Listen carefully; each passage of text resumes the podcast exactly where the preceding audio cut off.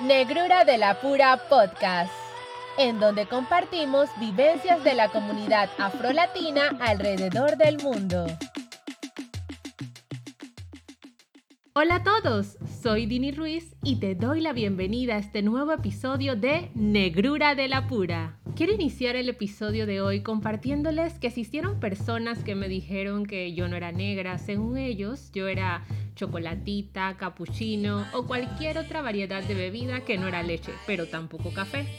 De igual manera, conozco personas que para mí son negras, pero prefieren identificarse como canelita tropical, culisa, mulato, mestiza, entre otros. Y bueno, he notado que algunas personas evitan reconocerse como negro y posiblemente sea porque en ocasiones se relaciona con lo malo, lo que no sirve, un estigma o estereotipos. Y como este podcast se llama Negrura de la Pura, me parece justo y necesario revisar por qué todo lo negro es malo. Les cuento que durante la Edad Media, personas negras africanas llevaron a su esplendor a los grandes reinos africanos. Asimismo, numerosos eruditos, artistas y conquistadores islámicos fueron negros. En esa época se gesta en Europa la idea de que los negros son personas muy ricas. Por ejemplo, el pastor Juan era el nombre de un supuesto gobernante cristiano del lejano oriente que según los relatos europeos de la Edad Media fue un personaje muy conocido entre los siglos XII y XVII. El rey Baltasar, se ha identificado tradicionalmente como uno de los reyes magos, provenientes de Babilonia y es el rey mago que lleva la mirra. Desde la Edad Media, las representaciones iconográficas lo representan como una persona de raza negra. Y ustedes se preguntarán, ¿cuándo esto cambió? Bueno, con la llegada de la esclavitud se fue imponiendo gradualmente en Europa una imagen distorsionada de las personas negras cuyo objetivo era perpetuar la esclavitud. La clasificación de los grupos humanos en superiores e inferiores fue el inicio del racismo evolucionista. Sin embargo, en todas las épocas, personas negras ilustres hicieron frente a los prejuicios y destacaron en todos los ámbitos, desmintiendo los mitos acerca de su pretendida inferioridad. Y entre estas personas que destacaron está el famoso boxeador Muhammad Ali, también conocido como una figura influyente en su generación, en la política y en las luchas sociales a favor de los afroamericanos y del Islam. En el episodio de hoy quiero compartir con ustedes fragmentos de una entrevista doblada al español que le realizó la BBC en 1971 donde comparte los cuestionamientos que se hizo siendo niño sobre Dios y el por qué todo lo blanco es bueno.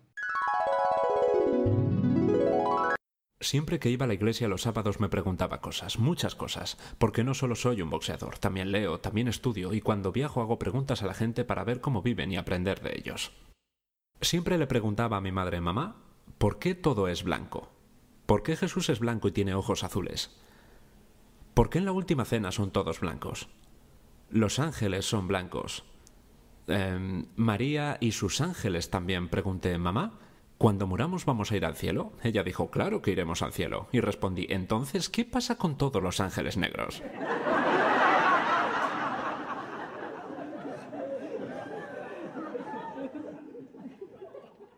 Dije, ah, claro, es porque los ángeles blancos también están en el cielo y los ángeles negros están en sus cocinas haciendo leche con miel. Siempre fui muy curioso.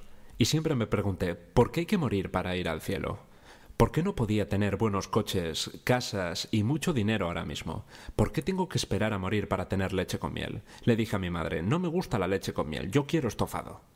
O leche con miel y muchos laxantes, no importa, me da igual. ¿No hay un montón de baños en el cielo? Hmm. Siempre fui muy curioso. Me preguntaba por qué Tarzán, el rey de la jungla en África, era blanco. Em, y em, era un tipo blanco en medio de África con una toalla gritando ¡Oh! oh, oh". Ustedes también vieron Tarzán, ¿no? Por supuesto. Él luchaba contra los africanos y rompía las mandíbulas de los leones, y Tarzán hablaba con los animales. Pero pero los africanos que estaban ahí desde hace siglos no podían hablar con los animales, y Tarzán sí les hablaba. Me preguntaba por qué la Miss América siempre es blanca, habiendo tantas mujeres negras hermosas en el país, con bonitos bronceados y bonitas siluetas, tanta variedad, pero siempre eligen a una blanca. La Miss Mundo siempre es blanca, la Miss Universo siempre es blanca. Y también en los objetos, cigarrillos de casa blanca, sopa de cisne blanco, jabón blanco, papel de nubes blancas, anillos de pescado blancos, ceras de piso tonis blancas. Todo es blanco. La torta de ángel es blanca y la torta del diablo es un pastel de chocolate.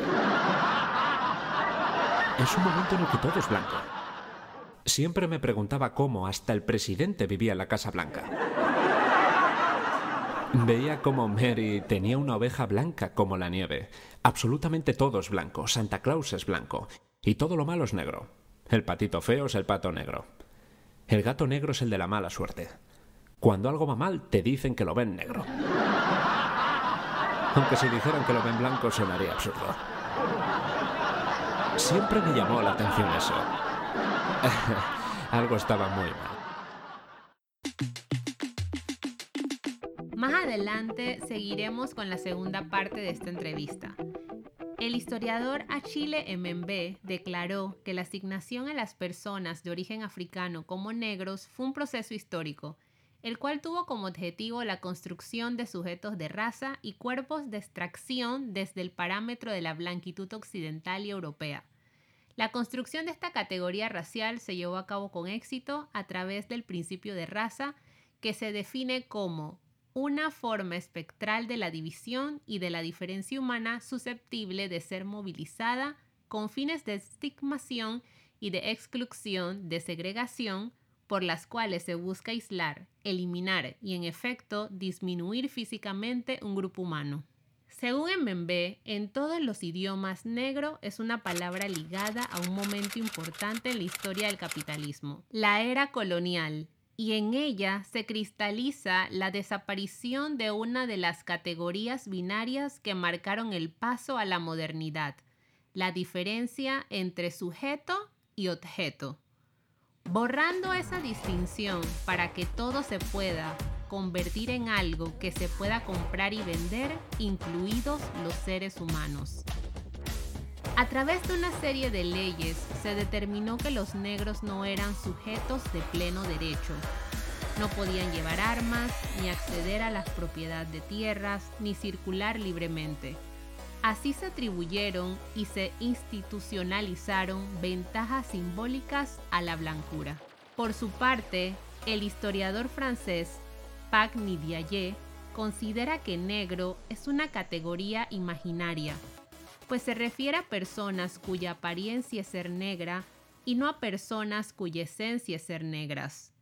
Los negros son negros porque se los ha tenido por tales en los mundos blancos, particularmente desde el inicio de la época moderna. Durante el siglo XIX, el término negro, así como el concepto de raza, trató de tener una transcripción sociobiológica efectuada para justificar los sistemas de plantación y la esclavización que ocurrieron a la par de la modernidad occidental y como base de esta. Cuando fui a la entrega de medallas en las Olimpiadas de Roma tenía a un ruso a un lado y a un polaco al otro. ¿Polonia es un país comunista? Sí. Yo había derrotado a los más fuertes de Estados Unidos. Y las banderas en lo alto.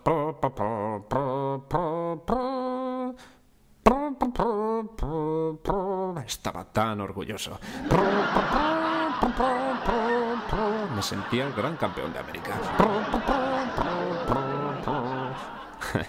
Agarré mi medalla dorada y sentía que había inventado algo. Me dije, ahora voy a liberar a mi pueblo. Soy el campeón del mundo entero, un campeón olímpico. Ahora sí puedo almorzar en el centro de la ciudad. Fui al centro, con mi medalla de oro enorme. En esa época no estaba aceptado que un negro coma en el centro de la ciudad. Entonces fui y me senté y dije, eh, quiero una taza de café y un perrito. Y la chica dijo, no servimos a negros. Me cabré tanto que respondí, yo tampoco como negro, solo dame mi café y mi perrito.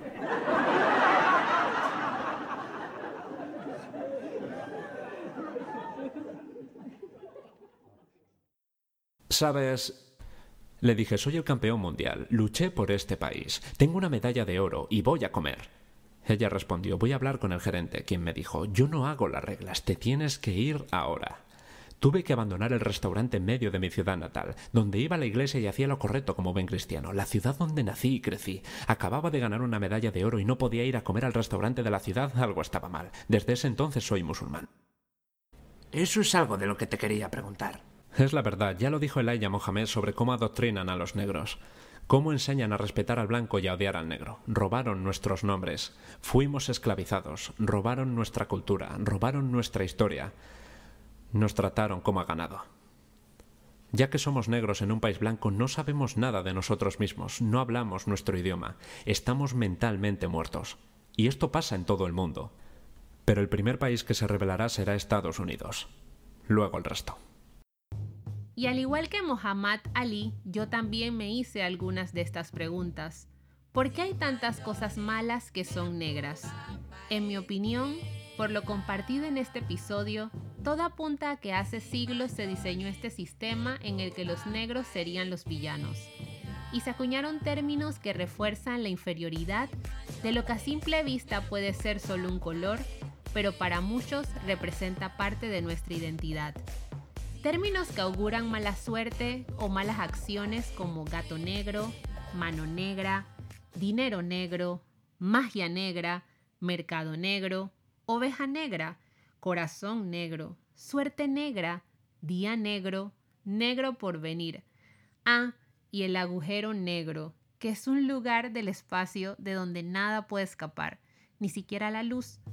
Existen tantos colores, pero a veces parece que se designó al negro para ser asociado con la oscuridad, la maldad y el rechazo. Dígame usted, ¿qué hicieron los gatos negros para ser los portadores por excelencia de la mala suerte? Exacto, nada. Pero nadie habla de los gatos blancos. ¿Qué hicieron los esclavos africanos para ser los más inferiores en la clasificación de grupos humanos? Volviendo al tema, Entiendo que el negro es un color que representa la ausencia de luz, pero también hay personas que se identifican bajo ese nombre. Y realmente los negros, aún hoy en día, viven una historia a veces sin luz, sin justicia, con desigualdad y abusos, pero también de luchas por libertad y resistencia. Te invito a sustituir esos términos que no aportan nada bueno a las palabras y solo crean más confusión y estigma social. Y no es que ahora seamos los más acomplejados, pero si la magia no se ve, porque es negra. ¿Me sigues? Como todas las palabras, la entonación, la intención, los gestos y el contexto apoya cómo será percibida. Negra, negrita, negrito, negro, con cariño pienso en todas esas esposas que le dicen negro a sus esposos. Esa dulzura con la que los nombran con tanto amor. Esos hombres orgullosos que hablan de su negra con amigos. Esa abuela que le avisa al negrito que ya es hora de comer. Mantengamos presente que todo lo negro no es malo, y menos cuando está rodeado de amor. Gracias por acompañarme en este episodio de Negrura de la Pura en donde, como siempre, compartimos vivencias de la comunidad afrolatina alrededor del mundo. Encuéntrame en Instagram como arroba dinivoz. Ahí puedes dejarme comentarios sobre este episodio y si te gustó este contenido, compártelo con tus amigos y familiares. Hasta la próxima.